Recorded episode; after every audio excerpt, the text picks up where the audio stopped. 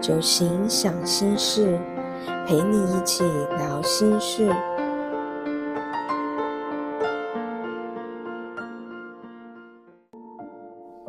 酒行想心事，陪你一起聊心事。大家晚安，我是小蒲。今天的酒行聊关系，我们来聊聊亲子关系。爸妈，有些话。我想对你说，平时小蒲会带各种的手作活动，那内容呢，大部分就会是艺术相关的，或者是芳疗的部分。那通常呢，一开始我们都会透过年龄的属性来先预估一下当天的成果，或者是您学员可能比较擅长的部分。但是长久下来呢？发现每次都是惊奇连连因为跟预估的通常不太一样。常常跌破眼镜的呢，最多是在亲子活动的场域，对，就是场域。因为呢，我们发现啊，年龄的发展虽然是一个参考，但是生活场域却是非常大的关键。换句话说。就是家庭环境。从艺术手作当中，我们看见勇于新尝试的弹性程度，尤其是在亲子活动里面，更可以观察得出来。有些孩子被植入的惯性选择，当然也有许多是会直接干预选择的家长，或者是听起来挺民主的。让孩子自由选择，但孩子选择之后，又会委婉的否定，会引导孩子去更改他的变他的选择。有时候很想为孩子说点什么，那也有时候很想跟爸妈说：“你们真的辛苦了。”所以在多数的时候，我们的活动过程，希望可以传达的就是一种。正向的能量、开心的氛围，或者是在这样的一个活动时段里面，你可以做一些你没有尝试过的选择，没有玩过的颜色，或者是比较少接触到的五感刺激，比较少是用作品的美丑来做评断，或者是贴各种标签。孩子啊。原来你是我的心灵导师啊！常常在亲子互动当中，其实可以发现自己的关卡。现在的父母真的是不好当啊，不像以前啊，父母一声令下，孩子必当遵从。那当大环境在改变，人类也正在升级的这个时刻，我们更需要的是自我觉察，并且跟孩子。共同成长。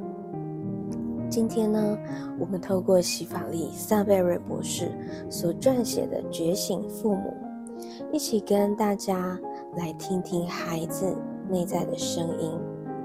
那在《觉醒父母》这本书当中呢，最主要传递的就是觉知教养。书中有提到的是亲子关系之间的合一。这论点就很像是我们平常在聊生活疗愈，会不断的传递的一个身心灵合一的这样一个过程。那书中提到了，亲缘感不在于单向的操控，而在于双向的理解。觉知教养会具体的表达出我们对于体验亲子合一的渴望。这种伙伴关系的特性，完全不同于一般父母所扮演的支配关系。教养的经验不是父母对抗孩子，而是父母跟孩子一起携手并肩的经验。孩子的可塑性是非常高的，意味着是我们这双塑造的双手是多么的重要。所以先前我们提到了。家庭环境这样子的一个教育的场域氛围是多么的重要。我们先试着询问自己三个问题：第一，我是否容许自己借由亲子关系带领我走向更高的灵性觉醒？第二，我是否知道教养的每个面向都是在督促我往更高的层次进化？第三。我是否愿意无条件的接纳孩子，并且克服改变的障碍？而在九型当中，我们可以先简单的测验一下，我的孩子可能是哪一型的宝贝呢？这可以协助我们在觉知教养里面有更多的觉察指标。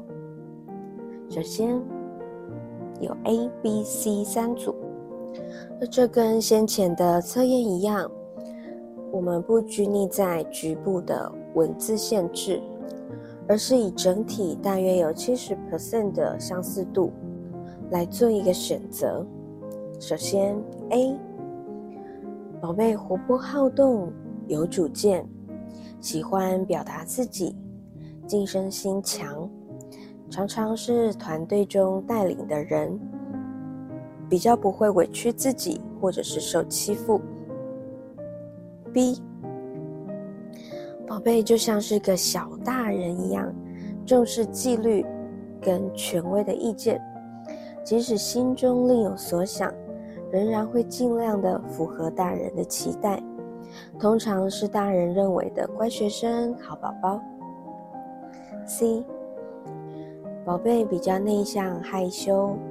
不常主动表达意见，比较慢热，有时候不知道他在不开心什么，沉默的自己待在自己的小天地里。以上 A、B、C 三组，大家选好了吗？接下来 A 组，A one，自我意识强，不喜欢被拘束，有正义感。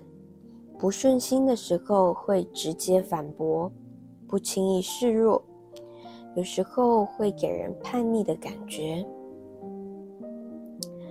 A two，宝贝反应快，兴趣多，表演欲强，常常给人家鬼灵精怪的感觉，是家庭或团体里面的开心果。A 三，喜欢自我表现。想赢不想输，懂得察言观色，应付大人或者是讨好长长辈，害怕丢脸，喜欢自己每件事都是最棒的。以上是 A 组的三种宝贝。如果是 A one 的宝贝，勇于反驳，不轻易示弱，宝贝可能是第八型领导型。选择 A two。宝贝是个开心果，表演欲强，鬼灵精怪，可能是第七型鬼才型。如果是 A 三的宝贝，喜欢赢，会察言观色，希望自己第一名，可能是第三型社交型。接下来是 B 组，B one，自动自发的模范生。认真负责，会管好自己，同时也会管教别人，注重正确性、纪律、公平。B two 会愿意分担家事，贴心体恤家长的烦恼，平常乐观活泼，很会讨长辈欢心，团体中的人缘通常是不错的。B 三。俏皮合群，但容易紧张、犹豫不决。对大人有时服从，有时挑战权威。胆小，但是却会冲动行事。以上是 B 组的宝贝。如果选择 B one 自动自发的模范生，可能是第一型正确主义型。选择 B two 贴心。活泼乐观，愿意帮忙，可能是第二型服务型。如果是 B 三，容易紧张、犹豫不决、俏皮合群，那可能是第六型矛盾型。以上是 B 组，接下来是 C 组。C one，感情丰富，自尊心强，会暗自的喜欢或者是嫉妒其他孩子，对美有自己的见解，能够同理别人的痛苦。C two，内敛安静，喜欢思考跟观察，想法独特。好奇心强，不常自己表达感受，看起来有点像个闷葫芦，大人很难从表面去推断他内心的感受。C 三，温和腼腆，不喜欢竞争，好脾气，贴心友善，大多数的时候都不太会有意见，偶尔会特别的执拗。也常常会给大人觉得温吞拖拉的感觉。如果是选择 C one 的宝贝，情感丰富，自尊强，有自己的见解，那可能是第四型多感型。选择 C two，内敛安静的闷葫芦，可能是第五型的观察型。选择 C 三，温和、温吞、好脾气，不太有意见，可能是第九型温和型。以上是 C 组的三个型号，找到宝贝的相似型号了吗？接下来我们逐一的来讨论九型孩子心里容易遇见的关卡跟情绪。A one 的宝贝，第八型领导型的孩子，他就像狮子王一样，他性子比较急，比较容易横冲直撞，行为也会相较的比较激烈一些，情绪非常明显，有时候会让大人觉得无法管教，他说话也比较强势，会指挥别人，比较难控制自己的欲望。看起来坚强，而且电力十足。他不喜欢被占便宜或是欺骗哦。但是，爸妈，我只是表现得很坚强，因为我怕被欺负。第八型的孩子，他其实是很担心不能保护自己的，所以他不喜欢被掌握、被掌控。因此，他会用更强而有力的方式来捍卫自己的主权。多帮他加加油，难过、害怕没关系，就算哭出来，也不代表不勇敢。宝贝，你很棒。A two，第七型鬼才型的宝贝，他就像跳跳猴一样，蹦蹦跳跳。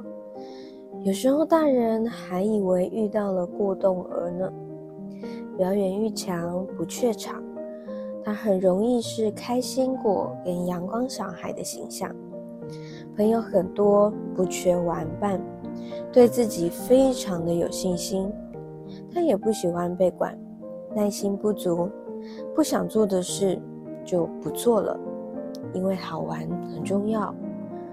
但是爸妈。其实我也会孤单，但我会害怕面对不快乐。第七型的孩子，他非常的害怕无聊，多帮他加加油吧。放心，我会照顾你。遇到不开心没有关系。A 三，第三型，社交型的宝贝。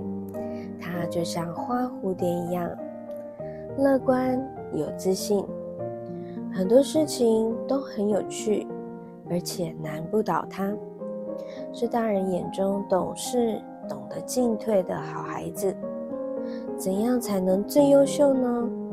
一旦下定决心就会非常努力的去达到目标，重视品质，喜欢赢，喜欢被赞赏，他希望自己优秀，有时候想炫耀。但是爸妈，我想成为优秀的人，但其实我没有这么有把握。第三型的孩子特别害怕失败，多帮他加加油，减少无谓的比较。孩子啊，不管你有没有第一名，你都是我心中的第一名。以上是 A 组的三种孩子：A one 第八型领导型，A two 第七型鬼才型，A 三第三型。社交型，而这一组的孩子，对于自己喜欢的东西，也是会比较勇于去争取，愿意为了自己喜欢的东西主动出击的。接下来是 B 组，B one，第一型的宝贝，正确主义型，它就像是啄木鸟一样，看见错误会想要去纠正。或者是觉得自己有义务去提醒别人，像小大人一样自律、自动自发，也是很有行动力的。但是也有可能为了追求更完美的成果，而花费比其他孩子更多的时间。他会想让自己更好，喜欢学习、改善自己，避免被批评，偏向理性逻辑的思考。可以负责任的完成大人交付的任务，例如家事啊、作业呀、饮食等等。但相对的，他也比较容易压抑愤怒。但是爸妈，其实我压力很大，因为我怕犯错了，你们会不爱我。第一型的孩子担心犯错，多帮他加加油。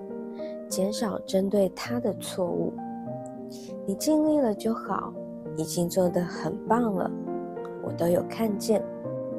接下来是 B two，第二型服务型的宝贝，它就像家里的小马一样，很喜欢当大家的小帮手，帮助大家，贴心撒娇，特别喜欢有人陪，容易跟其他人成为好朋友。有需求的时候，容易先用赞美或者是帮助对方的方式来获得帮助。但是爸妈，我为大家想，为什么大家没有一样为我想呢？其实我只是想被爱。第二型的孩子特别害怕不被喜欢，因此会用付出来当做筹码，多帮他加加油。宝贝，其实你什么都没有帮我做，我也一样喜欢你。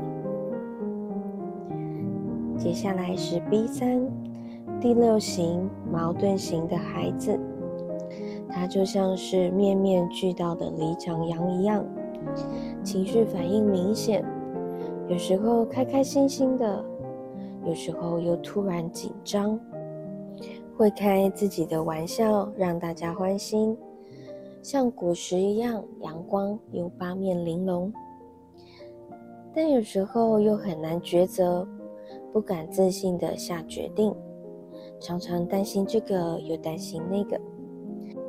多数的时候是负责、诚实，而且愿意遵守规定的，但是也是有火爆争辩的时候。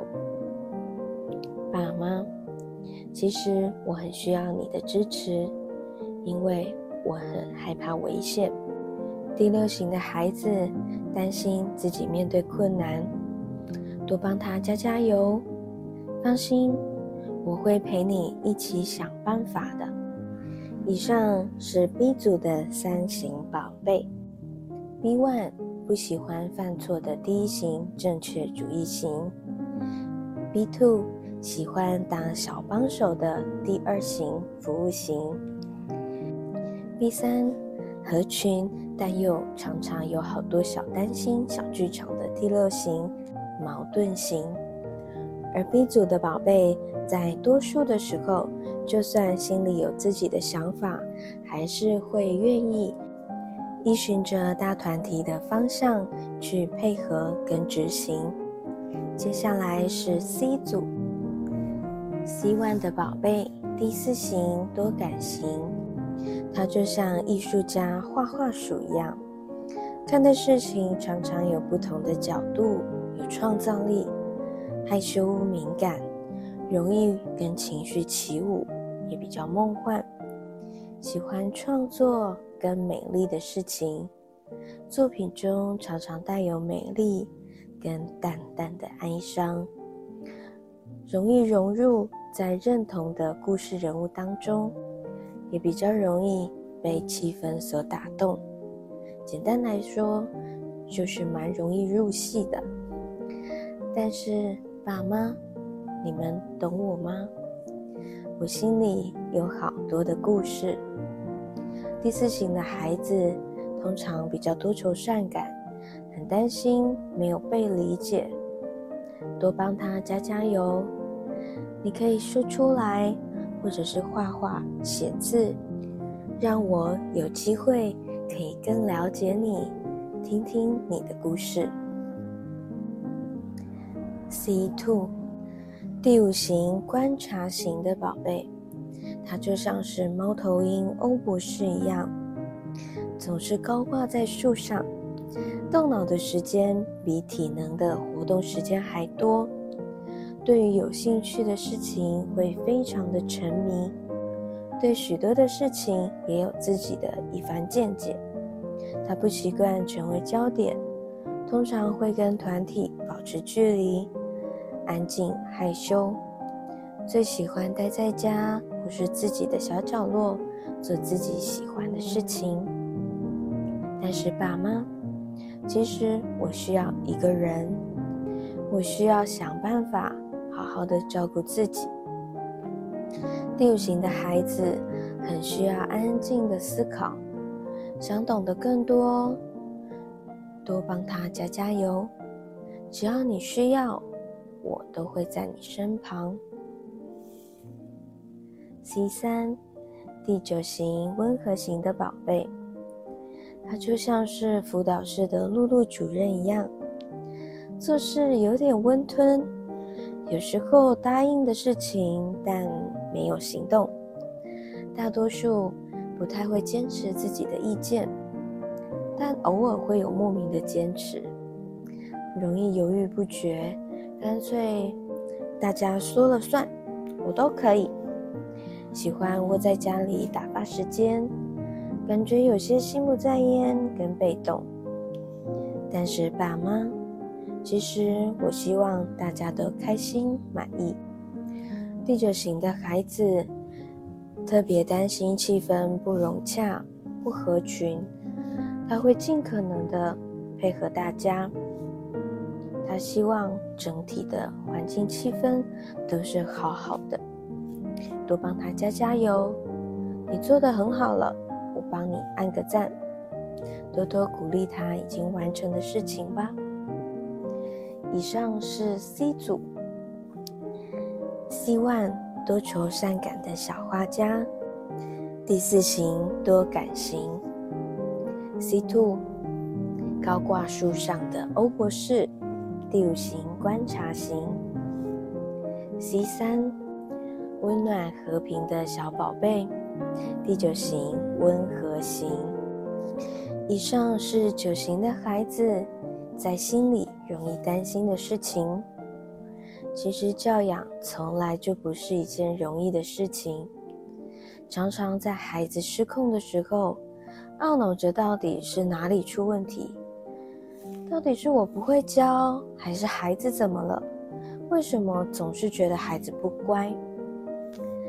但是绝大多数孩子行为的失控，都是因为情绪没有被满足。在觉醒父母当中提到了，孩子行为的塑造跟成熟度有关。而不是与他们的特定行为或实际年龄有关。过度执着在什么年纪该有怎么样的表现，这类型比较传统的想法，会导致没有办法辨认出每个孩子特有的性情。就像通常循规蹈矩的家长，要怎么可以打开心胸，更加的接纳他蹦蹦跳跳的孩子呢？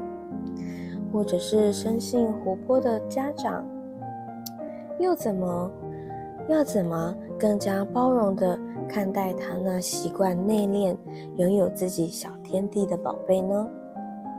当然，没有最完美的教养，因为教养一直都是亲子之间共同学习、成长跟合一的过程。